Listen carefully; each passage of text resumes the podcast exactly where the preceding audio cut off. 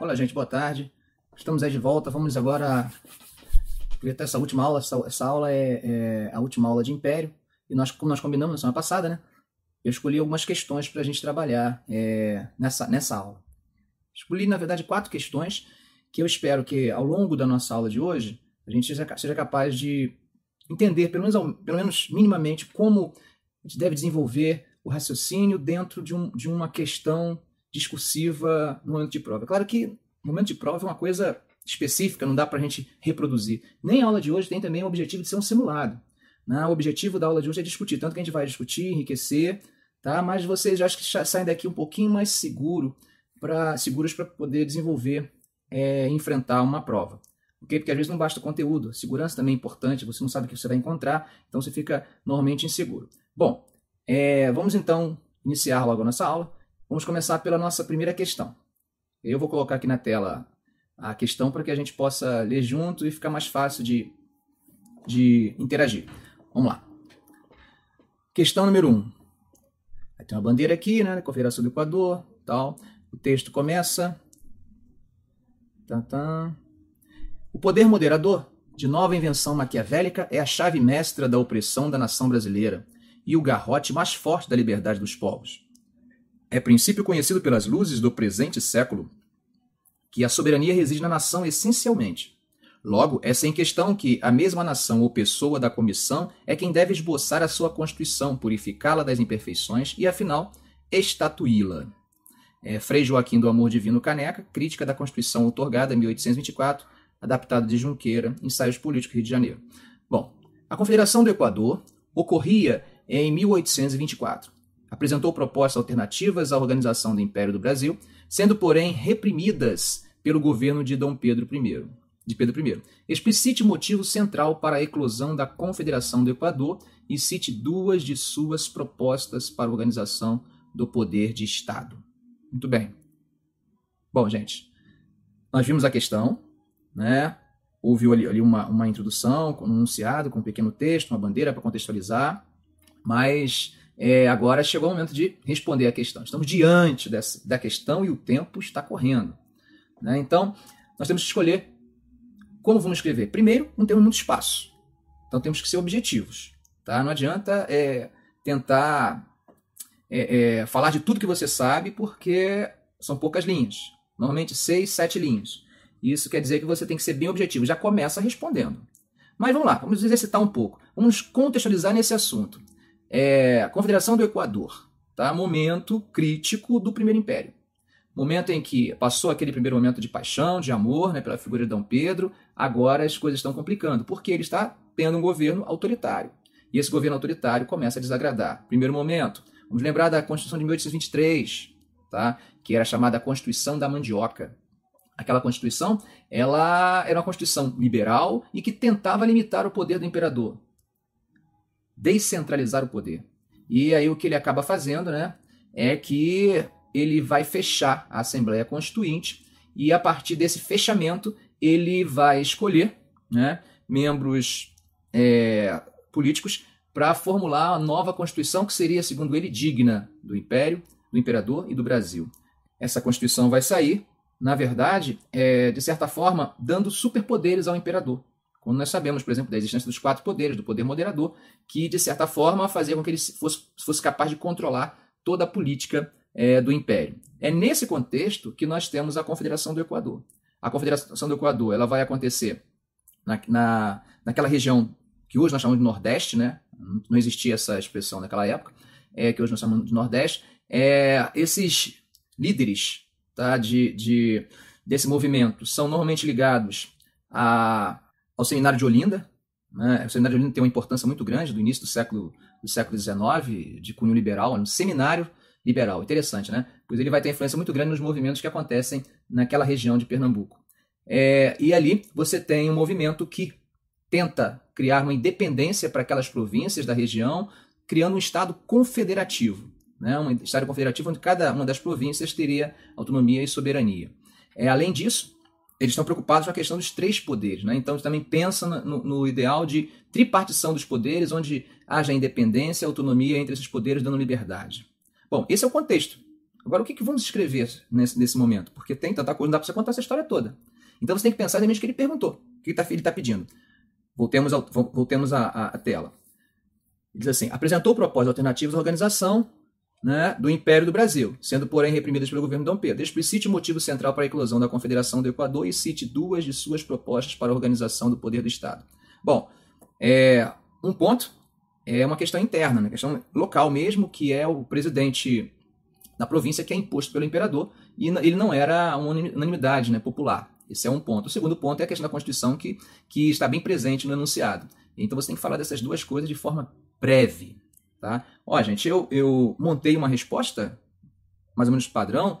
É claro, nunca vai ser igual, nem, nem a ideia é, é, é, é essa. Mas é para a gente tentar perceber que não dá para falar muito, tem que falar pouco, tem que ser bem objetivo mesmo. Então vamos dar uma olhadinha como é que ficou essa, essa resposta. Bom, ficou assim.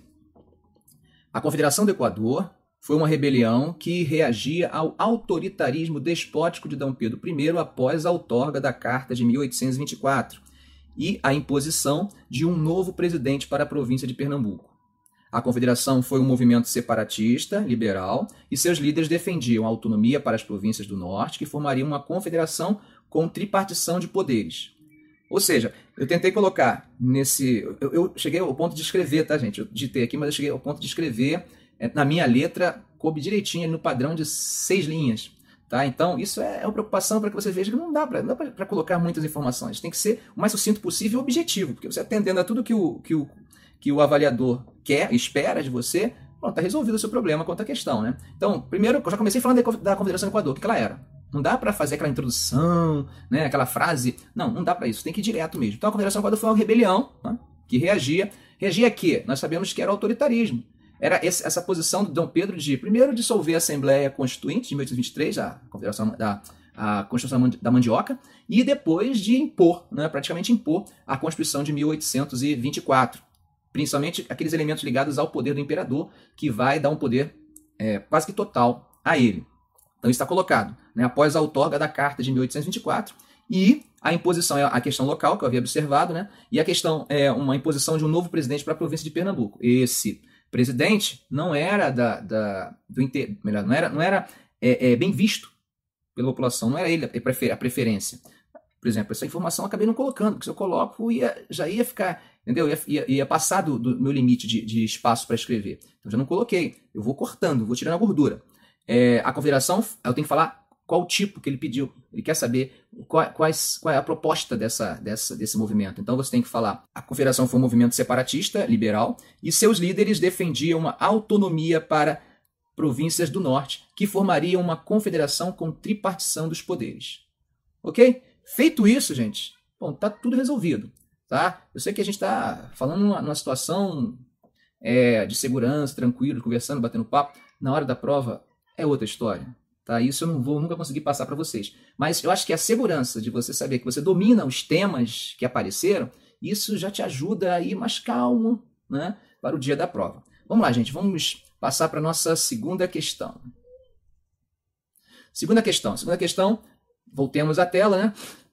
Diz assim: a centralização, tal qual existe, representa o despotismo dá força ao poder pessoal que avassala, estraga e corrompe os caracteres, perverte e anarquiza os espíritos, comprime a liberdade, constrange o cidadão, subordina o direito de todos ao arbítrio de um só poder.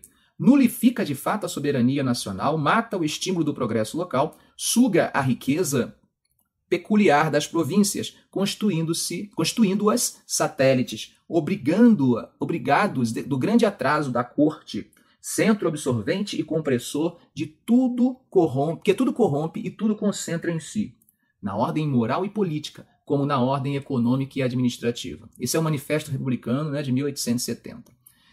Aí fala assim: com base no trecho extraído do Manifesto Republicano, analise a correlação de forças políticas que deu origem ao Partido Republicano no Brasil em 1870.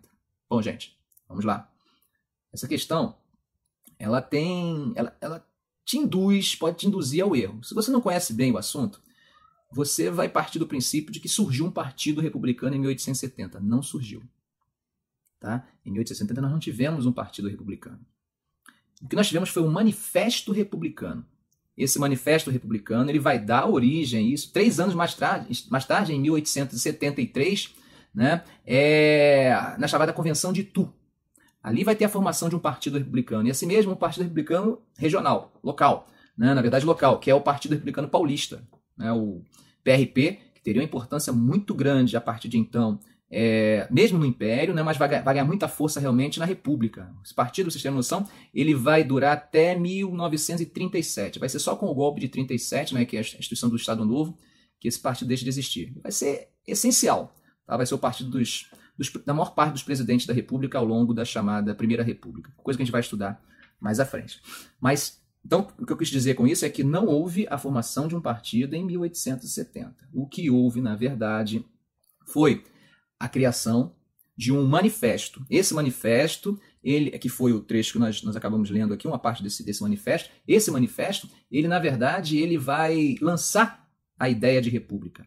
Mas como nós já conversamos em nossas aulas anteriores, é, não havia unanimidade intelectual nesse, nesse momento, nesses movimentos. É um bando de ideias novas. É fruto, em grande parte, também daquela situação que nós falamos que é, é, é, o fim da Guerra do Paraguai. Outra coisa também que influencia em grande parte nesses, nessas discussões novas aí, a questão dos liberais desempregados que saem do poder após a queda do gabinete Zacarias. Então, tem um conjunto de coisas aí que acaba influenciando nessas propostas.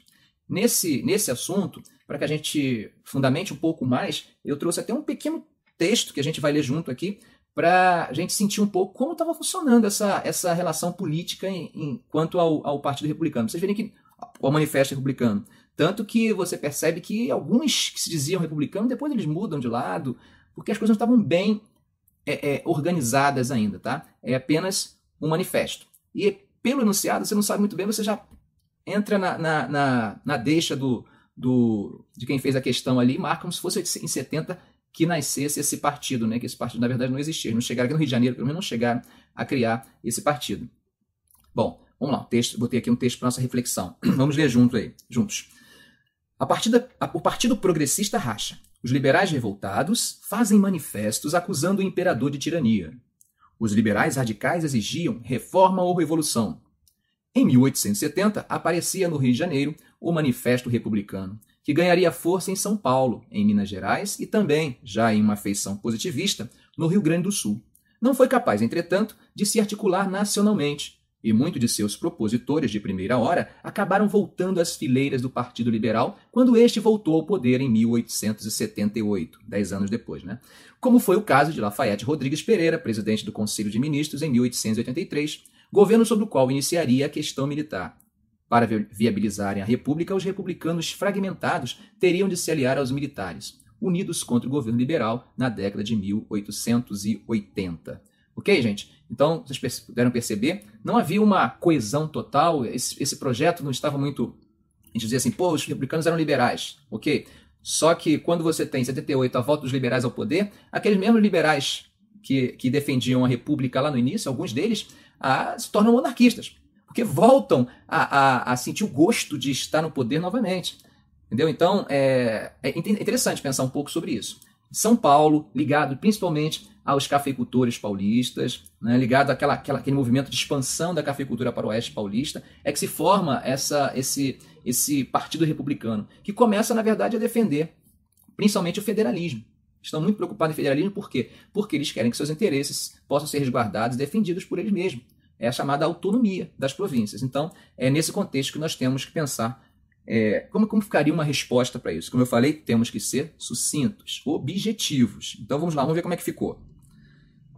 O Manifesto Republicano de 1870 pode ser considerado, em parte, olha como é que eu relativizo isso, né? Quando, quando você relativiza, você é, diminui um pouco a, a probabilidade de o, o corretor é, te dar um errado.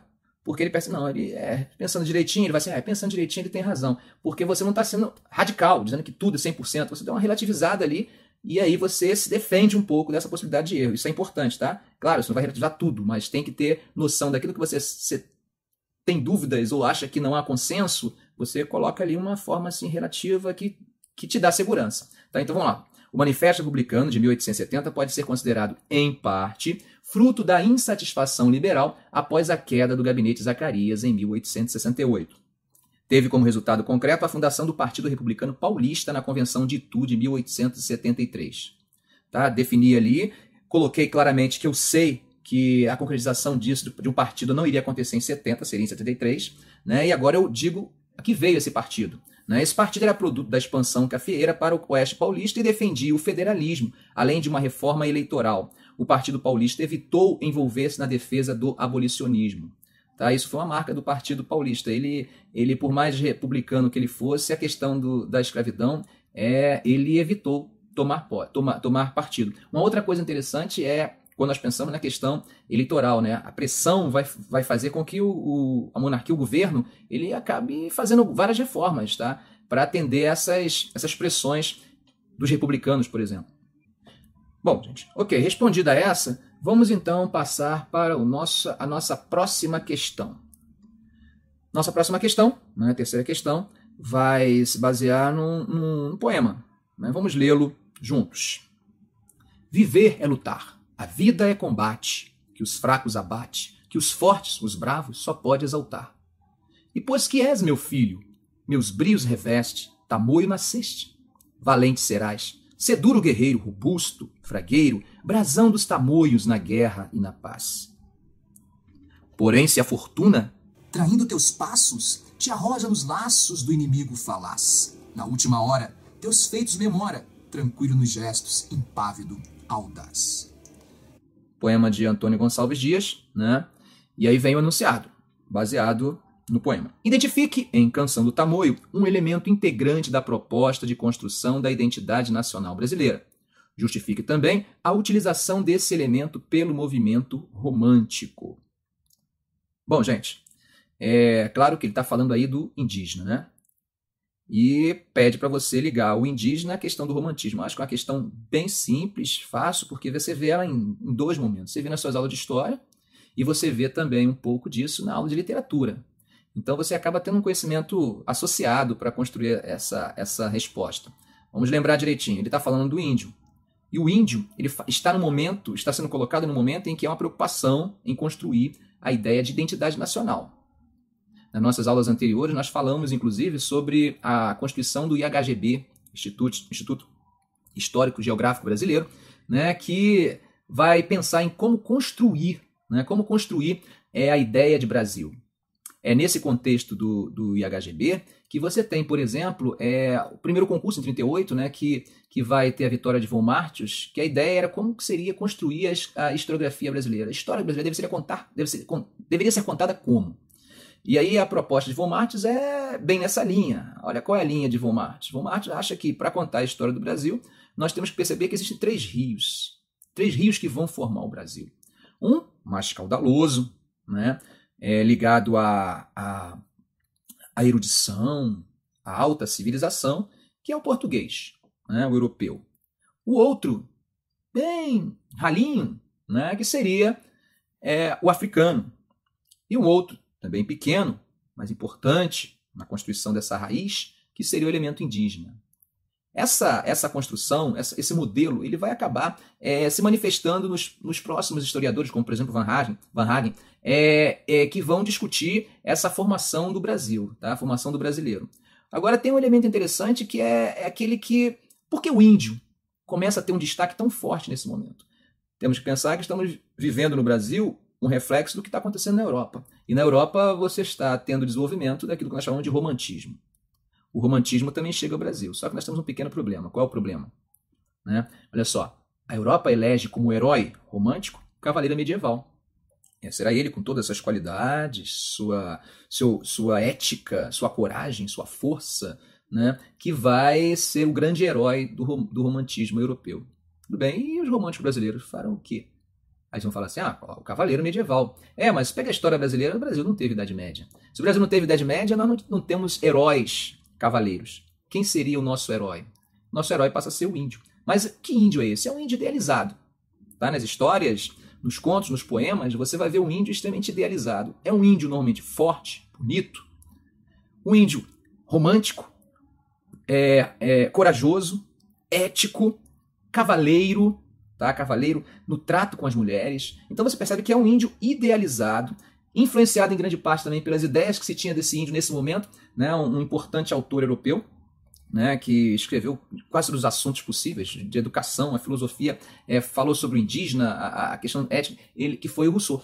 Né? Rousseau ele escreve, ele vai discutir a figura do bom selvagem como um, uma figura de, de, de, grande valor, como um homem per, quase perfeito. Lembra que Rousseau fazer aquela discussão lá no Iluminismo, né, acerca da, de que o homem ele nasce bom, ele é bom por natureza, mas foi a sociedade que o corrompeu. Então, para Rousseau, o, o elemento mais próximo desse momento do estado de natureza seria o indígena, que não, não tinha sido corrompido pela sociedade. Então isso acaba influenciando também os românticos brasileiros que vão, vão encontrar no índio exatamente tudo aquilo que eles não tinham no cavaleiro medieval. Então vai ser um índio idealizado, e isso está presente nessa discussão do romantismo brasileiro e faz parte também de um projeto do próprio Estado de construção de identidade brasileira, incorporado né, a partir da institucionalização do IHGB. Ok? Então vamos lá ver como é que fica essa, essa resposta. Eu tenho. A resposta também procurei ser bem sucinto, né? E aí fica, ficou mais ou menos assim. Olha só. A canção valoriza o indígena no contexto do chamado indianismo, na esteira do projeto de construção da identidade nacional, cuja diretriz se originava das discussões do recém-fundado IHGB. A valorização e a idealização do indígena eram formas de destacar a originalidade do povo brasileiro. Mas o Brasil não teve Idade Média. E nosso herói romântico seria o indígena que, idealizado, reunia características do bom selvagem de Rousseau e da força, coragem ética do romântico cavaleiro europeu. Ok, gente? Eu acho que consegui colocar todos os pontos. Gente, não se preocupem. A resposta às questões não necessita de erudição. Tá? Você precisa apenas responder. É, você olha assim, de repente, uma resposta. Ah, a resposta está tá bonita, não sei. Não estou querendo dizer que ela está linda, tá? Mas é que eu sei que tem tem estudantes, né, que candidatos que não tem essa, não tem uma capacidade já muito desenvolvida para organizar esse raciocínio histórico assim, do jeito que eu fiz. Eu sou historiador, né? isso é natural. Para mim isso é natural. É, então, mas eu quero dizer para vocês, não se preocupem com a erudição, em que o texto esteja muito rebuscado. O importante é você marcar os pontos centrais que está se pedindo, dominá-los e organizar as respostas objetivas, de preferência em forma de texto. Mas se não for em forma de texto, mesmo que seja em tópicos, tá? a preferência é texto. Você pode até organizar em tópicos no rascunho e tentar articular esses tópicos numa forma de texto, coerente, é claro, tá? É, na sua resposta. Eu acho que é isso que, que você tem que se preocupar. Se você observar a resposta, eu estou tentando falar disso. Primeiro eu começo lá da canção, eu não discuto muito questões em torno. Eu falo lá da canção, o que, que ela valoriza? Ela valoriza o indígena. Eu respondi a primeira, primeira pergunta. Tá? A partir daí eu estou discutindo a segunda que é colocar esse, indianista, esse indianismo dentro do, do, da ideia de projeto nacional, de identidade, criação de identidade nacional, de brasilidade, projeto de nação no Brasil, né? falando da importância de HGB nisso tudo, né? porque isso eu já sei, já aprendi, né? então posso colocar, porque é importante, é central nesse, nesse, nesse momento. E falar dessa, dessa relação entre a figura do indígena e o romantismo europeu. A falta do, é, do cavaleiro medieval e a substituição por esse índio. Mas que índio? Um índio idealizado, cujas características desse, desse índio você percebe exatamente que são características que estão muito presentes na figura do próprio cavaleiro medieval. Ok, gente? Vamos então para a próxima. Bom, nossa próxima questão começa com né, uma chargezinha é, e um diálogo. Vamos ler. Vamos observar que você tem aí um negrinho né, um senhor de terno, no contexto de, de Segundo Império, com esse chapéu, essa, é, é, essa cartola e tal, você percebe que provavelmente deve ser Dom Pedro, né, com a barba, lembra da Schwartz, né, com aquele livro As Barbas do Imperador, e alguém recepcionando ele num salão de nobreza europeia. Pelas roupas do recepcionista, parece ser um salão de, de europeu. Agora, olha só, na cortina assim, Congresso Internacional. Então já viu que ele não está no Brasil, ele está em outro lugar, mas foi com o seu negrinho. Vamos ler. Queria perdoar, mas com aquele negrinho não pode entrar. Aí ele responde, né? Mas é que eu não posso separar-me dele. É quem me veste, quem me dá de comer, quem me serve em tudo, afinal. Aí o outro fala, né, o recepcionista, é que, bom, aí ele, enfim, em atenção às ilustres qualidades pessoais de tão sábio soberano, né, Dom Pedro, creio que as nações civilizadas não duvidarão em admiti-lo. Né? É, muito bem. Observamos, lemos, entendemos, vamos ver o que ele está se pedindo em relação a essa caricatura. Explique de que maneira a charge acima, de autoria de Ângelo Agostini, expressa uma das ambiguidades presentes na sociedade brasileira do segundo reinado, reinado 1840-89, em relação à escravidão. Bom, gente, vamos ler antes da resposta, vamos ler aqui um texto para reflexão de como era essa, essa relação nesse momento quanto a, a essa charge. É, havia uma grande contradição. Né? Você percebe a contradição em que os europeus, né, é, a sociedade internacional da época, resistia à escravidão, mas ao mesmo tempo aceitava Dom Pedro pelas suas qualidades intelectuais. Então, vamos falar dessas contradições existiam em Dom Pedro. Né? E aí eu escolhi esse pequeno trecho desse texto para a gente pensar um pouco. Como explicar um príncipe que se veste com o rigor majestático das grandes cortes, porém introduz uma mursa de penas de papo de tucano, tal qual um cacique, e um manto com ramos de café e tabaco?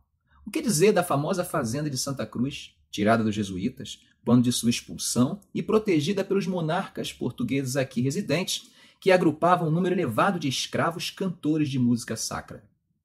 De que maneira entender o imperador que sentava na frente dos estandes brasileiros das exposições universais, verdadeiras festas de exibição dos feitos tecnológicos e industriais das nações capitalistas, e exibia sua coroa ao lado de produtos indígenas e da arte popular?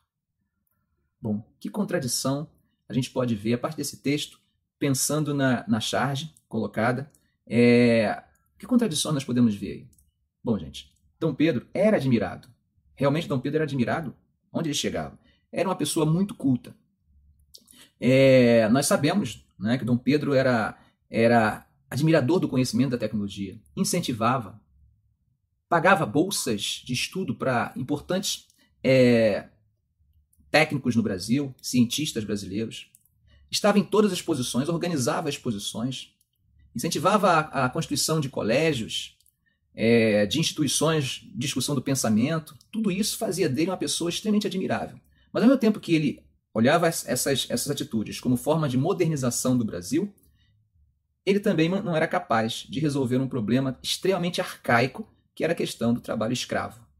Então a grande contradição apresentada nessa questão é exatamente isso. O fato de que D. Pedro, extremamente admirado pela, pelo projeto modernizador, né, na verdade, não conseguia resolver um problema arcaico e que trazia a imagem do Brasil como um país extremamente atrasado e demodê. Eu acho que é essa o grande lance que você tem que centralizar na sua resposta. Vamos ver como é que ficou a nossa. Vamos lá. A charge expressa a ambiguidade entre o projeto de modernidade pretendido pelo governo de Dom Pedro II e o arcaísmo representado pela manutenção do trabalho escravo.